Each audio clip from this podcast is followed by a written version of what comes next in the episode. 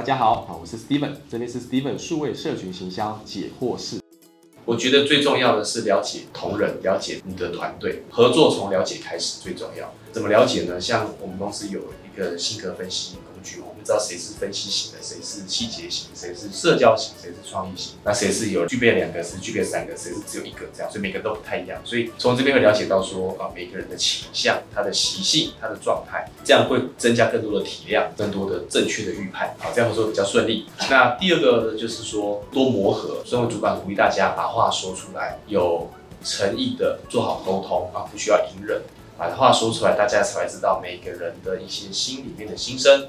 或者他觉得怎么样比较好的意见，还有他怎么样会做的会比较舒适啊，不要太害怕摩擦，不要太害怕冲突，但大家是要一起往事情好的方向善意的沟通，这些都是没有问题的啊。那第三个就是平常办一些活动，办一些软性的一些团康，多玩多交流，那有时候搭讪去过了解到各个团队的一个习性，让大家会协调更好，而且比较不会有部门的。